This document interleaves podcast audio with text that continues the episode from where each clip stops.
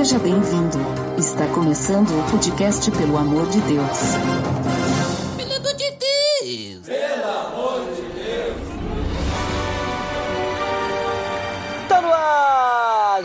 Podcast, pelo amor de Deus, eu sou Ed Drummer e ser livre pra comer carne na Sexta-feira Santa não significa que eu tenho que comer carne na Sexta-feira Santa, né, Ariel? É isso aí, não quer dizer que nós, só porque nós somos livres, nós podemos fazer tudo que a gente quer, né? É, muito bem. E hoje nós vamos conversar então sobre os fracos e fortes na fé que Paulo nos fala em suas cartas.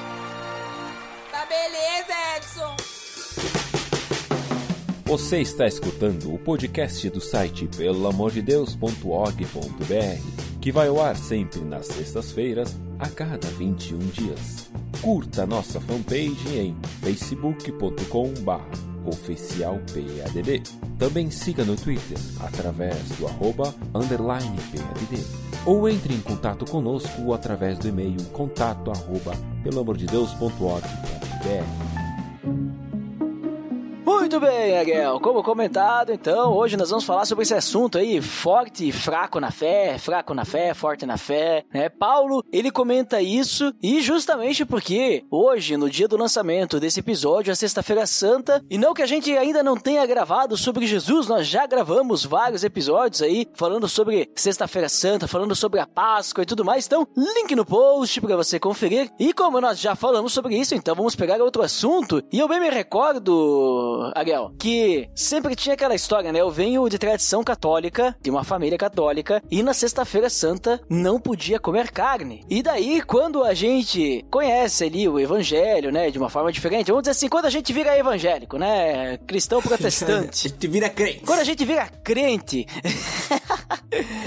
é, a gente descobre que a gente pode comer carne na Sexta-feira Santa, olha só, não tem problema. E daí sempre ficava aquela coisa, ah, então vou fazer aqui um churrasco na Sexta-feira Santa só pra mostrar pro meu vizinho católico que eu posso, né? Então é disso que a gente vai conversar um pouquinho, né? Tipo, sobre essa prática aí que não é uma prática legal, né? É uma prática meio, meio errada, né? Não faça isso. Se você é um vizinho católico, não coma carne na Sexta-feira Santa, né? E você vai descobrir hoje o porquê. Mas a ideia, então, é hoje a gente conversar sobre essa questão de fraco e forte na fé, principalmente baseado ali nos textos de Paulo, né? Romanos 14 e 15, ele fala sobre isso. Ele tá orientando a igreja lá. E também a gente vai ver alguma coisa em 1 Coríntios, ele falando sobre isso. Mas principalmente aí os textos de Romano 14 e 15. E aí eu já vou te tascar a primeira pergunta pra gente definir algumas coisas que serão importantes na nossa conversa, é, que é o que é ser fraco e forte na fé. Nesse contexto aí de Paulo falando da igreja de Roma, então, Ariel. É, primeiro a gente tem que entender que nesse especificamente nesse contexto, a gente não abrange todas as vezes em que é falado de fraco e forte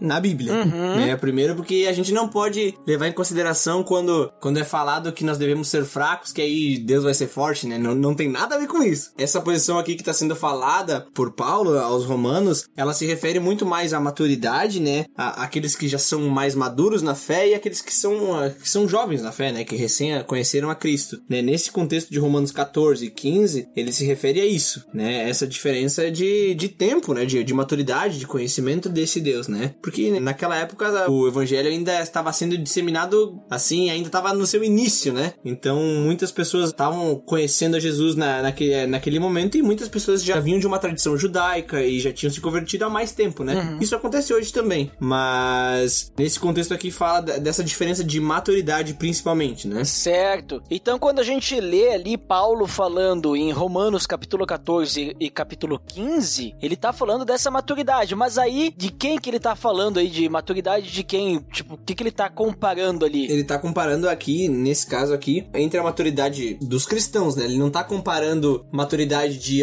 de um cristão com um não cristão. né? Ah, entendi. Então, digamos assim, ele tá falando especificamente, vamos dizer assim, de um cristão maduro de um cristão não maduro, né? Tipo, poderíamos dizer então que o cristão maduro seria representado como o forte na fé e o cristão, vamos dizer assim, mais novo ali, que tá começando os primeiros passos, o mais fraco na fé. Seria isso, então? Isso, ele não tá fazendo uma analogia com o não cristão, né? Ele tá falando diretamente pra igreja dos romanos, né? Então, para aquele círculo de pessoas que, por mais que ele não conhecia pessoalmente, né? Ele tá falando para essas pessoas diretamente, né? Tanto para os maduros como para os mais jovens, né? Uhum. Na fé, na- deixando isso bem claro que ah, esse mais, mais velhos mais jovens, é, ele significa na fé, Aham. né? Então não tem, não tem nada de comparação com o não cristão aqui, né? Certo. E aí, então, pra falar assim, que ele começa, né, o capítulo 14, dizendo que a gente tem que aceitar aquele que é fraco na fé. Ele vai falar ali sobre alguns exemplos e ele vai tratar de alimentos e vai tratar também de, digamos assim, de, de dias sagrados, né, de festas, né, de dias especiais e coisa e tal. Por que que ele tá falando sobre esses pontos aí específicos? Tipo, tinha alguma questão daqueles cristãos, alguma questão cultural, que ou da onde que eles vieram, alguma coisa assim? Sim, sim, sem dúvida nenhuma, né? Pensando nesse contexto, nessa época da Bíblia, né, que ela foi escrita, né, e também pensando ali em Roma, vamos situar o contexto histórico e, e também geográfico da, da coisa, né? Roma, ali no caso, era o centro do Império Romano, né? Então, muita cultura tinha ali, né? Tinha, vinha gente de todos os povos e todos os povos que, que Roma tinha dominado, né? E isso inclui os judeus. Então, quando a gente fala aqui de costumes, de comidas, de deuses que eram adorados, a gente tem uma infinidade de culturas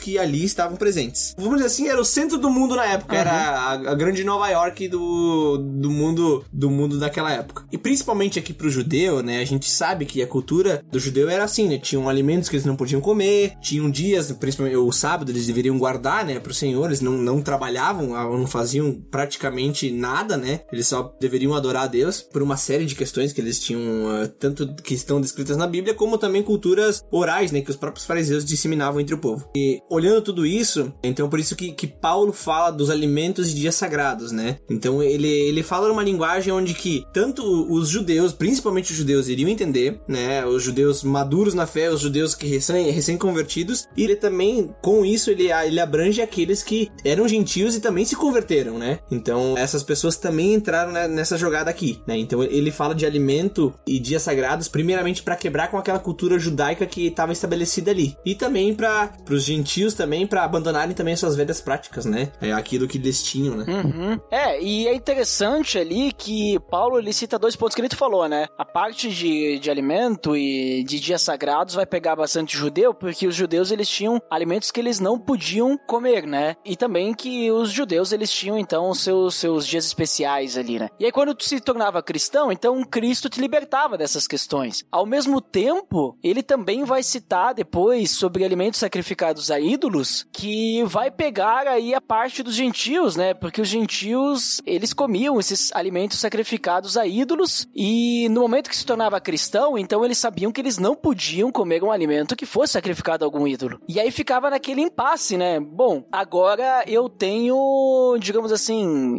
essa cultura, no caso do judeu, e o gentil ele vinha, agora eu não posso mais comer um alimento para outros, né? E aí Paulo ele vai demonstrar que, olha, você que é um cristão maduro na fé, que que já é forte, vamos dizer assim, que sabe que tem a liberdade que pode comer o que quiser, que pode não tem um dia sagrado, um dia que é mais sagrado que o outro e tudo mais, não fique esfregando isso na cara daquele que é mais novo e tá extremamente preocupado com essas situações, ou está vindo de uma cultura, né? Então a gente percebe que Paulo ele sabia com que ele estava falando e aí ele utiliza esses exemplos do alimento e, e dos dias aí e tal para demonstrar como que o, a pessoa madura na fé ela deveria respeitar aquele que era mais novo na fé de modo a dar um bom testemunho e dar exemplo, não levá-lo a pecar, né, através do julgamento ou daqui a pouco de cometer tais práticas que ele acha que é errado, mas por ver o cara mais maduro fazendo, então ele vai fazer sem ter a maturidade, né, para discernir aquelas práticas, né, e também de ajudar esse mais fraco a crescer, né, e não destruí-lo, né. Então a gente percebe que há uma certa preocupação, né. Isso, a preocupação de Paulo ali é evitar essas divisões que eram recorrentes na igreja primitiva. Não é só em Roma que isso acontece e não é só por causa de alimentos e dias sagrados que isso acontecia, né? Mas aqui em específico ele fala justamente porque eh, acredito que a grande discussão acontecia por causa disso, né? Ah, tu pode comer, tu não deve comer isso, né? Tu deve guardar tal dia. Enquanto o outro chegava de uma outra cultura, né? Um gentil que ele não tinha padrão nenhum para comida comida ou para guardar dias, então isso gerava um grande conflito. Embora Deus libertasse esse, esse gentil da, da libertinagem, né, abrisse os olhos dele para o pecado, ao mesmo tempo ele tinha que libertar o judeu dessas práticas em que ele ficava aprisionado, né? Então é um choque de cultura que serve para os dois lados, né? Paulo aqui ele não tá falando somente pros fortes na fé, mas ele tá falando pros fracos na fé também. E ele Uhum. fala tanto para aqueles que vinham de uma cultura que não cultuava a Deus, tanto para aqueles que já tinham uma cultura que apresentava legalismo eh, referente a Deus. Então, ele quebra com os dois, né? Ele não tá atacando um e defendendo o outro, ele tá atacando os dois. É dois coelhos com uma cajadada só, né? Sim, ele tá chamando pra união, né? Tanto que agora que tu falou isso, que ele tá falando dos dois, ele diz, né? Aquele que come de tudo não deve desprezar o que não come, e aquele que não come de tudo não deve condenar aquele que come, pois Deus o aceitou, né? Então, tipo, não, ele, ele tá querendo que, a- que o pessoal se una, né? E caminhe junto, né? A questão de unidade, né? Então, não é, não é ficar se dividindo e achando que um é melhor que o outro. Então, por isso que, que eu comentei, né? Desse negócio do, digamos assim, daqui a pouco tu usar tua liberdade pra mostrar pro outro que tu é livre, daqui a pouco não é uma coisa muito legal de se fazer. Respeito é bom e todo mundo gosta, já dizia minha mãe.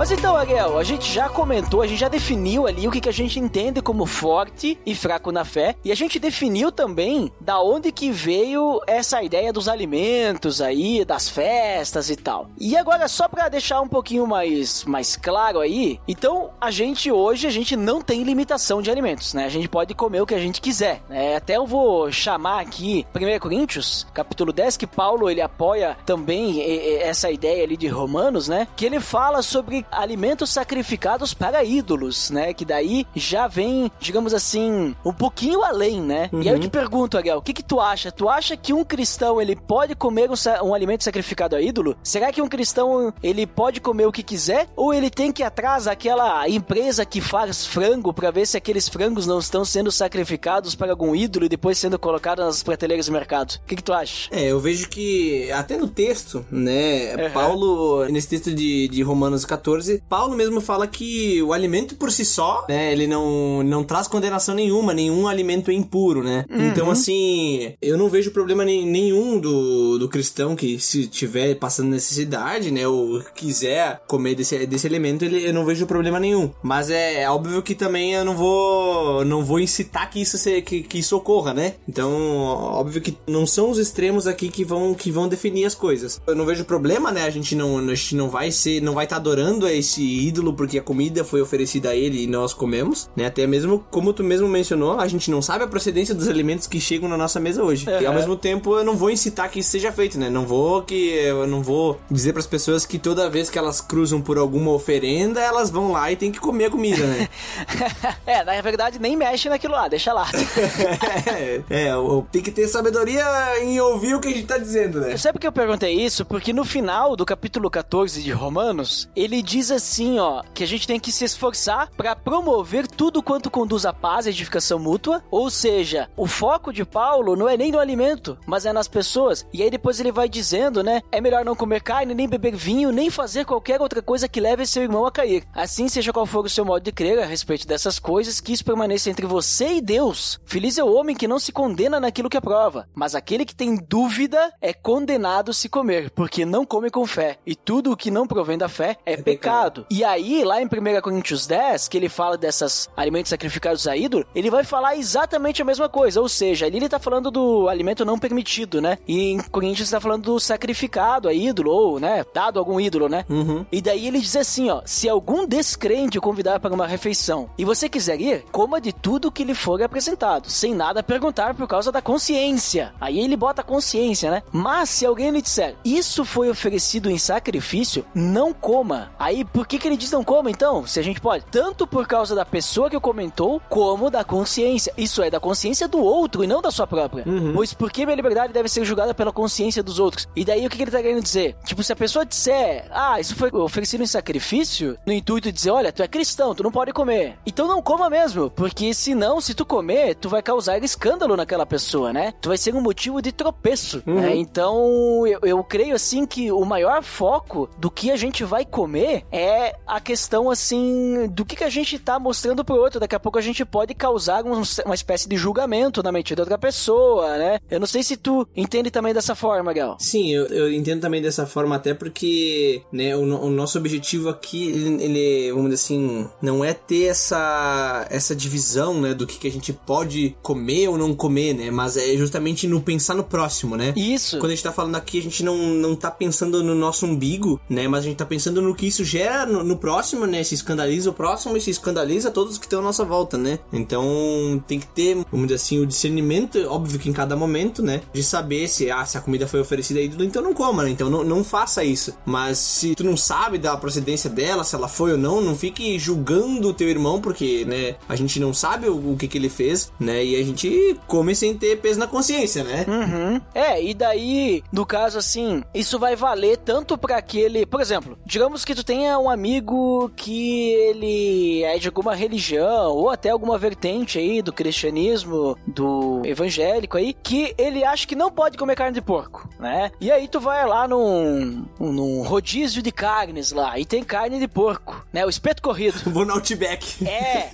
cara, tu não, se tu sabe que ele não, não come carne de porco, tu não vai comer carne de porco na frente dele pra mostrar a tua liberdade. É isso que Paulo tá falando. Aí tu pensa assim, bah, mas eu sou livre disso, eu vou me privar da minha liberdade por causa desse cara que ele não entende que ele pode comer? Exatamente. Exatamente isso. Exatamente isso que ele tá falando. Nós vamos nos privar. Paulo mesmo fala que não só ele, mas o próprio Cristo, O próprio Cristo. né, se, se privou, né, de algumas coisas, né? Ele não agradou a si próprio em favor dos outros, né? Então nós também, cada um nós temos que pensar sempre no bem do próximo, não no nosso, para que a gente possa edificar ele. É o que ele vai falar no capítulo 15, né? Então, chegou lá no Outback, né, tem carne de porco, não pega carne de porco, pega, sei lá, uma que é carne de carne e que tu vai poder compartilhar ali. Afinal, tu está ali não simplesmente pelo alimento, tu está ali para compartilhar esse momento com o teu amigo. É, isso a gente, ah, vamos dizer assim, tá falando de um contexto, né, de tantos anos atrás, mas se, se, né, se a gente for trazer até o exemplo do, do veganismo hoje em dia, né? É, eu ia citar isso. Então tu vai ver que vai ter muito, muito disso na nossa vida, né? Não é só porque a gente tem um amigo vegano e ele não come carne, ele não. nenhuma roupa dele é proveniente de origem animal, né? Nada do que ele consome. E aí a gente vai lá meio que pra indicar o cara, vai dizer assim: não, eu vou. Nós vamos sair pra comer e eu vou comer carne, né? Então é. Tu tá. Tu não tá pensando no, no teu próximo, tu não tá pensando do bem-estar dele, mas tu tá pensando só no teu, né? Então aí, aí tem um problema também, né? Por mais que a gente entenda que a gente não, não é preso, né? E que a gente pode comer qualquer alimento, né? Ao mesmo tempo a gente não pode ficar atacando o outro, porque por mais que a gente ache que a gente não tá fazendo mal, né? A gente tá fazendo. Porque a gente tá cutucando a pessoa ali com algo que ela realmente acredita, algo que ela vive, né? Então, essa diferença de cultura e não necessariamente ela, ela tá errada em pensar assim, né? Ela, ela, ela pode pensar e ela não tá deixando, ela não tá pecando pensando que ela, que ela não deve comer carne. Mas ao mesmo tempo a gente não pode ficar atacando, criando divisões, né? Por uma coisa tão simples, que é simplesmente evitar, né? Sim- Simplesmente amar o teu próximo e não querer afligir ele. É, então na sexta-feira santa, evite fazer aquele churrascão pra indicar seu amigo católico aí, né? em vez disso, convide ele pra comer um bom peixe e fale do sacrifício de Cristo na cruz, fale da Páscoa e tudo mais. Olha ali a oportunidade aí de demonstrar um respeito, se aproximar mais do, do amigo e ainda poder evangelizar, né, Gal? Olha só, uma oportunidade. É, isso, é- isso mesmo. Tu pode até usar o exemplo da, da abnegação da, daquilo que tu, tu poderia ingerir por causa do teu irmão, né? Por amor a ele, né? Então é mais, é mais um motivo aí pra, pra meter Jesus na jogada. Uhum. Até porque quando a gente olha ali, então, na história ali de Roma, que nem tu falou antes, né? Mas a gente comentando de novo, o que tava errado ali não era nem o fraco por criticar, né? O forte, né? E nem o forte porque queria fazer o que tava na sua liberdade, né? Acabava provocando. A realidade é que tava todo mundo errado, né? Que nem a Dilma fala, não, não vai ganhar nem perder, todo mundo vai perder, né?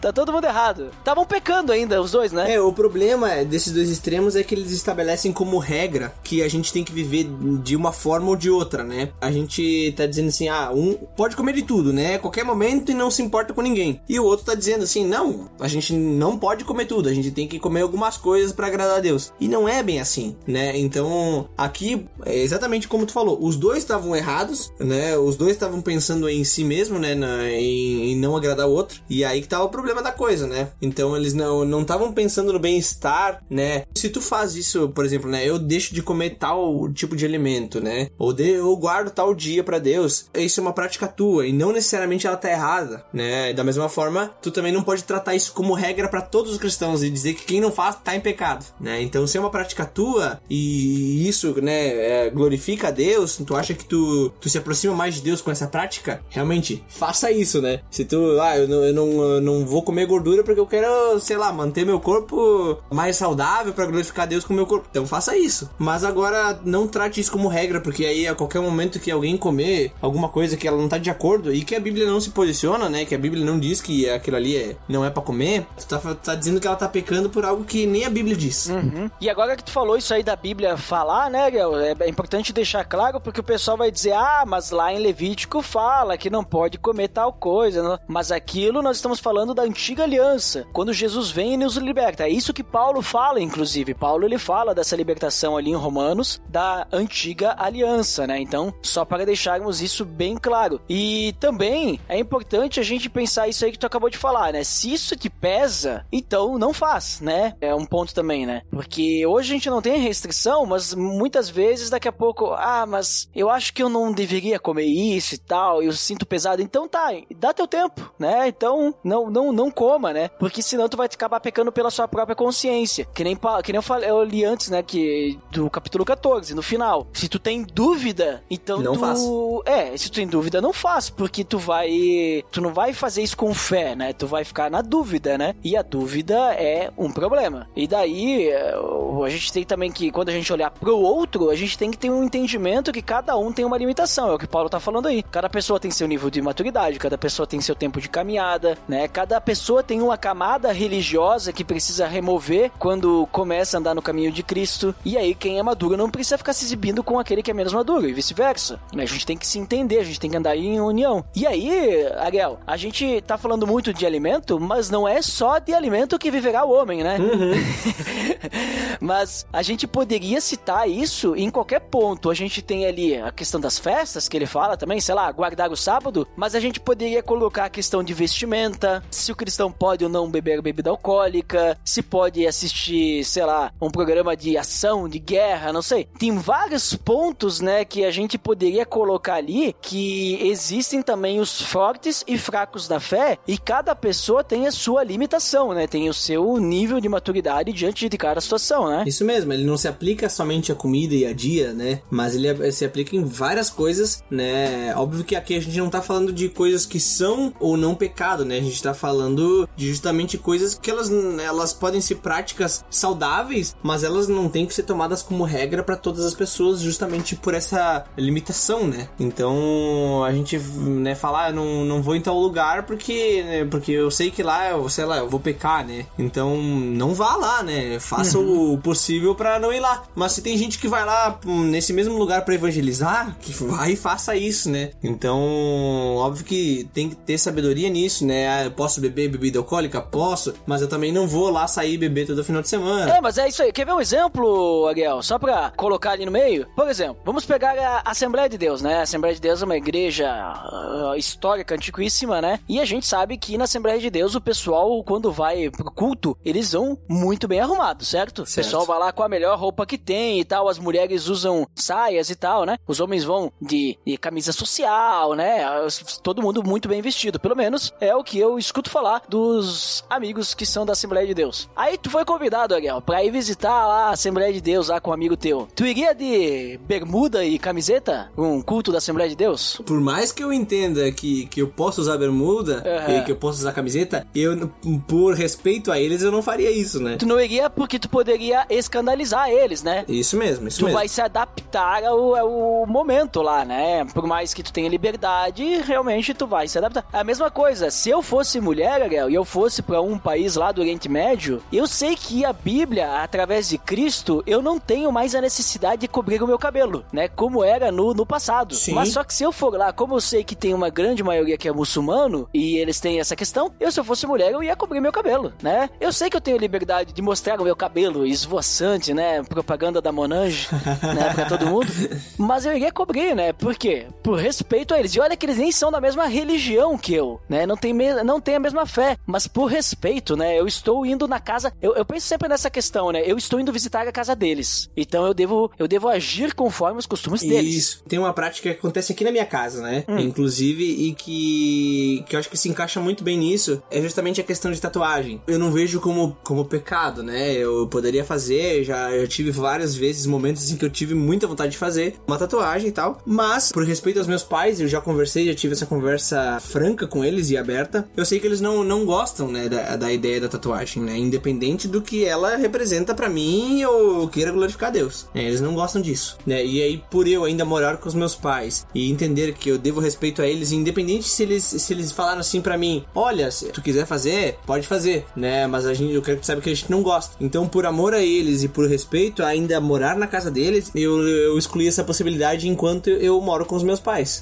né? Então, é justamente isso. Por mais que eles não, não, não me disseram que eles acham que é pecado e eu não entendo como pecado, mas por amor a eles e por respeito a eles, eu excluí essa possibilidade de, de enquanto morar na casa deles, eu fazer tatuagem, né? Então, ele se aplica exatamente dentro disso, sabe? Ele, ele tá falando ali que pelo bom senso, né, e pelo respeito aos seus irmãos, que evite todo o mal, né? Que evite ser pedra de tropeço pro seu irmão, né? Então, é um exemplo prático e que eu sei que acontece na minha vida, né? Então, posso trazer aqui também. Uhum.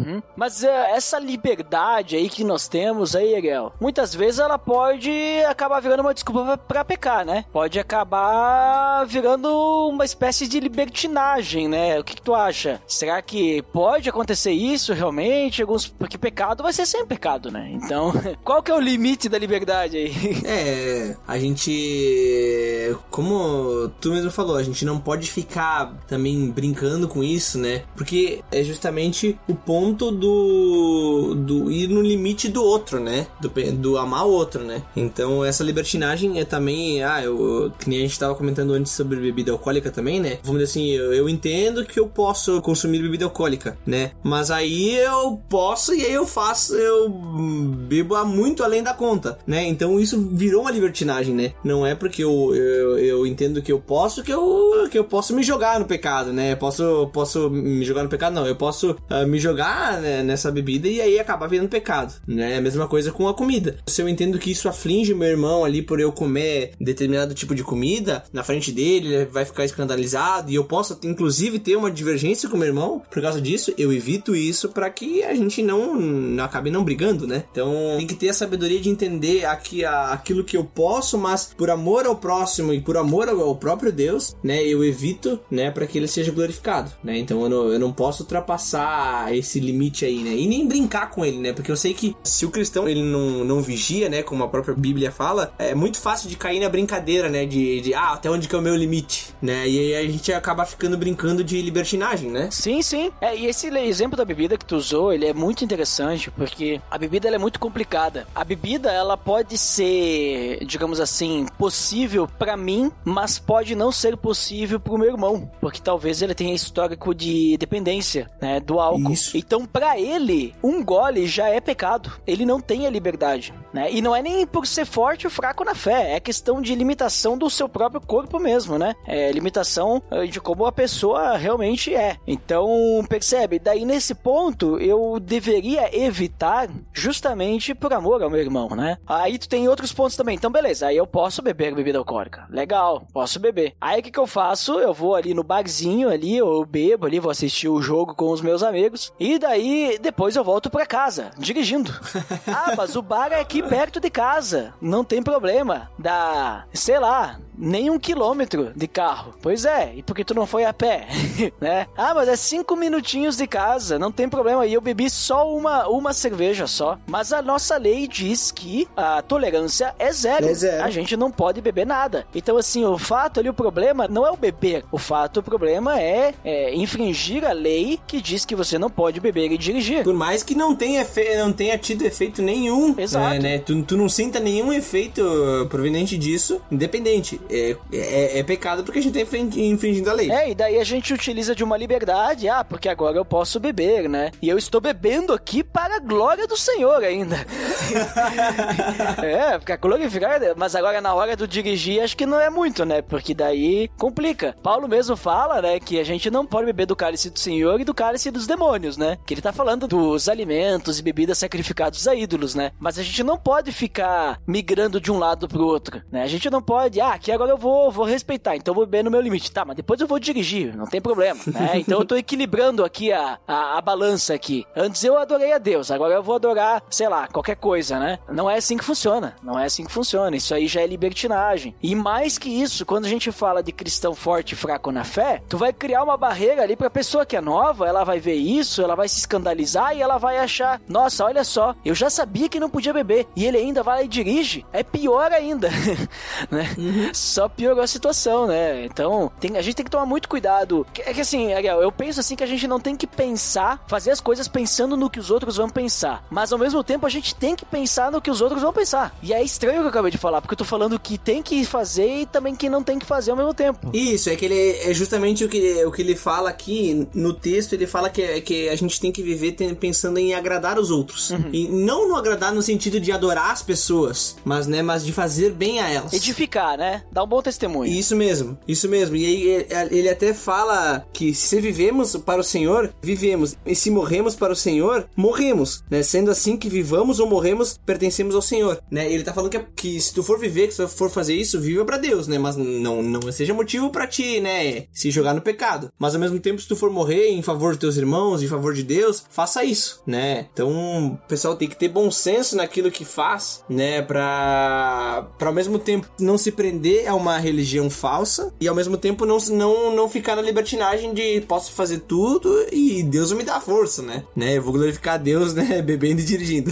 É, é, que não é a questão assim de a gente fazer as coisas pensando no que os outros vão pensar sobre aquilo, porque daí a gente tá fazendo pras pessoas, mas a gente tem que fazer pra Deus com a finalidade de edificar o próximo, né? Então, daí nesse sentido a gente tem que fazer as coisas pensando no outro. Isso aí. Mas entendeu? Não é questão de como que ele vai me julgar, mas é como que eu vou acrescentar algo na vida dele. Então, se eu tô com um cristão maduro que já tem bastante tempo de fé e eu sei ali que ele não tem problema com, vamos dizer, a bebida alcoólica, a gente tá usando o exemplo aí, né? Então, beleza, tá tranquilo. Agora, se é uma pessoa nova na fé, que daqui a pouco vem com algum trauma, talvez eu tenha que tomar um pouquinho mais de cuidado que eu vou fazer na frente dessa pessoa. E ao mesmo tempo, a gente não pode exigir muito das pessoas novas na fé, né? Sim. Eu escuto muito, assim, o pessoal que a gente tem agora, algumas pessoas aí na igreja aí que são mais novas e tal, estão menos tempo de caminhada. E volta e meia tem algumas pessoas que são bastante questionadoras e tudo mais. E tem alguns pensamentos que trazem da sua vida passada, né? Aham. Óbvio isso. É normal. A pessoa tá crescendo, ela tá aprendendo as coisas novas. E aí algumas pessoas não têm paciência com essas pessoas novas na fé, porque elas vêm com alguns questionamentos e até muitas vezes cobranças, né? Sobre alguns pontos. Aí eu sempre digo, cara, calma, essa pessoa é nova, a gente tem que ter paciência com ela, tem que ensinar, né? Ela tá com alguns vícios, vamos dizer assim, da sua vida passada, Aham. da religião que ela tinha. Então, assim, ela ainda não entende. E nós precisamos mostrar pra ela. E não virar, ou sei lá, torcer o nariz, sabe? Virar a cabeça, ou ignorar, ou até mesmo criticar essa pessoa. Na verdade, a gente tem que edificar ela. Aham. A palavra edificar é de crescimento, então nós temos que ajudá-la a crescer, né? Então não é, digamos assim,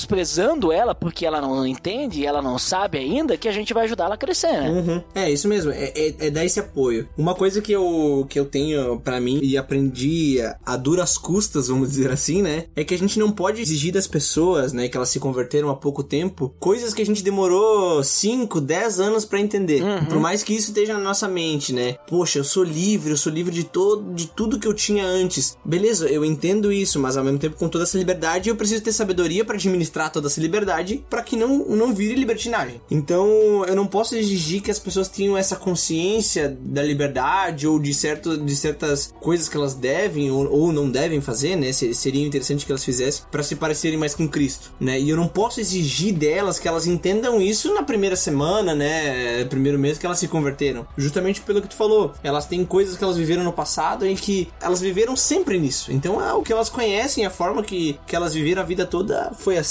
né? Então, eu não posso exigir das pessoas esperar que elas tenham a mesma maturidade que eu ao longo de tanto tempo aprendi e, e cresci, sabe? Então, tem que ter esse pensamento e esse amor justamente para não ficar ali discutindo, até mesmo jogando na cara pecados que a pessoa ela recém entendeu que ela precisa mudar aquelas coisas, né? Uhum. E aí Paulo ali tá, ele, ele instrui, né? Ele diz: "Mas quem que é tu para ficar julgando o teu irmão, né?" E aí muitas vezes a gente, os mais velhos na fé acabam caindo nisso, né? E não é no intuito de querer derrubar o irmão, mas é, é, é no intuito de, poxa, eu quero que tu melhore e acaba dizendo, né, poxa, você precisa melhorar nisso, nisso, nisso, nisso, nisso e exigindo demais de alguém que recém recém começou nessa caminhada de fé. Muito bem, Ariel. Então, considerações finais. O que que nós finalmente consideramos sobre esse papo aí? Forte, fraco, né? Fraqueza de fé, for forteza de fé.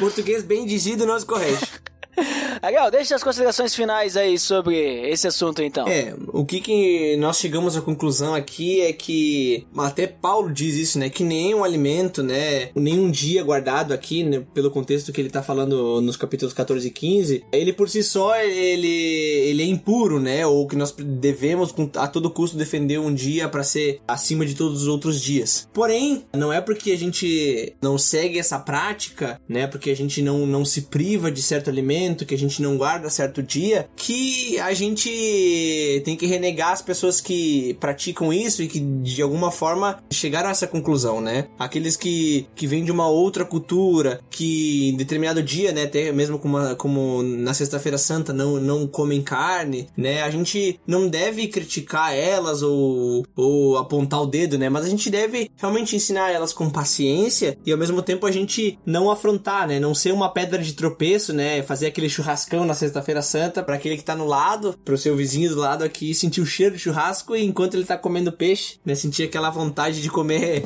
o, o, churrasco que tá fazendo, né? Então a gente não deve ser não deve ser pedra de tropeço pro fraco na fé, mas que o forte ele deve acolher ao mesmo tempo, né, e ensinar com o tempo, né? Também ele não a gente nós não podemos ficar brincando entre a libertinagem e o legalismo, né? A gente não, não pode ficar nesses dois extremos, porque como a gente chegou à conclusão aqui, os dois são errados, né? Então a gente não, não pode usar extremos aqui para dizer se as pessoas estão em pecado ou não, né? Simplesmente a gente, por amor ao próximo, a gente abnega das nossas vontades, né? E por mais que a gente seja livre para comer o que quiser, para fazer o que quiser em todos os dias, nós, por amor às pessoas, né? Nós nos renegamos é, em favor delas, por amor a elas e por amor a Deus. Não para adorar essas pessoas, né? Não, não porque, ai, o que, que eles vão pensar de mim, mas justamente pensando em, em, agradar a Deus e amar o seu próximo, né? Como Deus, como Jesus nos ensina, né? Ame a Deus acima de todas as coisas e ame o seu próximo como a si mesmo. Perfeito. Muito obrigado, Ariel, por participar aí conosco mais uma vez. E eu quero adicionar aí o que tu disse, não vou repetir, vou só adicionar, né? Para deixar minhas considerações finais. O que Paulo fala no capítulo 15, do versículo 5 até o 7, que ele diz o seguinte: ele fala sobre a questão de unidade e também como é que a gente tem que viver, né? Essa, até tu falou agora de e tal, né? Mas ele diz assim, ó, o Deus que concede perseverança e ânimo, deles um espírito de unidade, segundo Cristo Jesus, para que com um só coração e uma só boca vocês glorifiquem ao Deus e Pai de nosso Senhor Jesus Cristo. Portanto, aceitem-se uns aos outros da mesma forma como Cristo aceitou, a fim de que vocês glorifiquem a Deus. Então, a gente tem que ter isso aí em mente, né? Não ficar esperando muito daquele que está no início da caminhada e aquele que está no início da caminhada caminhada, não ficar julgando a liberdade daquele que já tá há muito tempo da caminhada. Obviamente que se a gente percebe alguma coisa que é pecado claro, a gente tem que exortar. Mas muitas vezes aquilo que a gente acha que é pecado quando a gente tá no início da caminhada, talvez seja alguma falta de entendimento. Porque a gente espera que a pessoa madura, ela, ela não tenha uma vida de pecado, né? Uma vida de libertino, né? A gente espera isso. Mas a ideia é que todos possam viver em unidade, né? Então a gente tem que se aceitar uns aos outros como Cristo nos aceitou.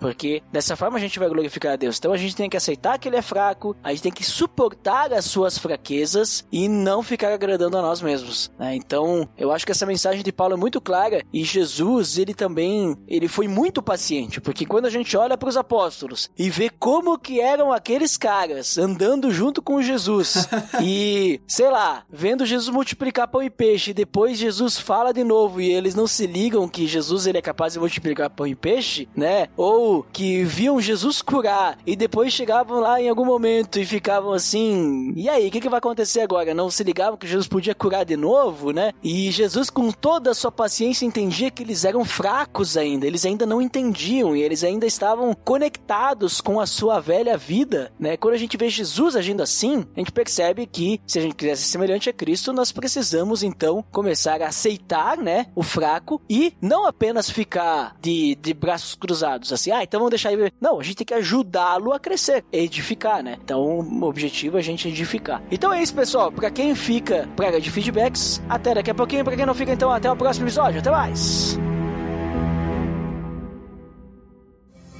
Atenção! Você está entrando na área de feedbacks. Fique ligado.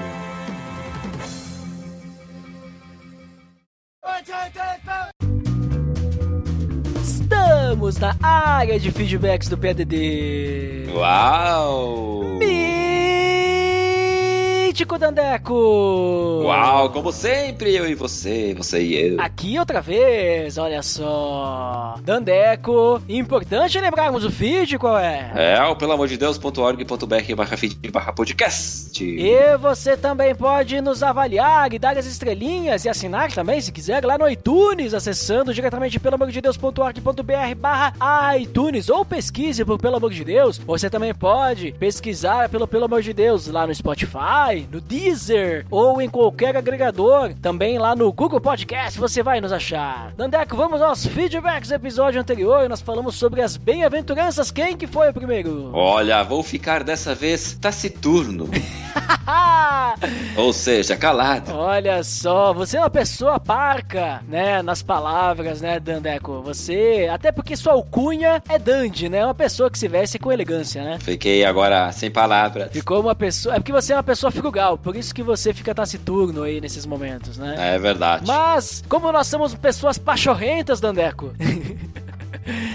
E ao mesmo tempo nós somos pândegos. Apesar de não termos tido feedback, nós vamos fazer a nossa indicação, não é? Opa, claro, com certeza, porque nós lemos os 100% dos feedbacks, mesmo de uma forma taciturna. Olha só. E a indicação de hoje é o Projeto do Coração, o episódio 48, Infidelidade Emocional. Link no post pra você conferir esse episódio muito interessante, importante para casais e futuros casais. Veja só, importante, ó, algo que não se fala e aí tá falado ali, ó, tá Ó. falado. E Dandeco, chegamos então ao fim, né? Nossa, nossos feedbacks. Pois é, nesses dois últimos episódios estou ficando sem palavras. Olha só. Então, acredito que por hoje é só, né, Dandeco? Por hoje é só, pessoal. Um abraço. Até mais.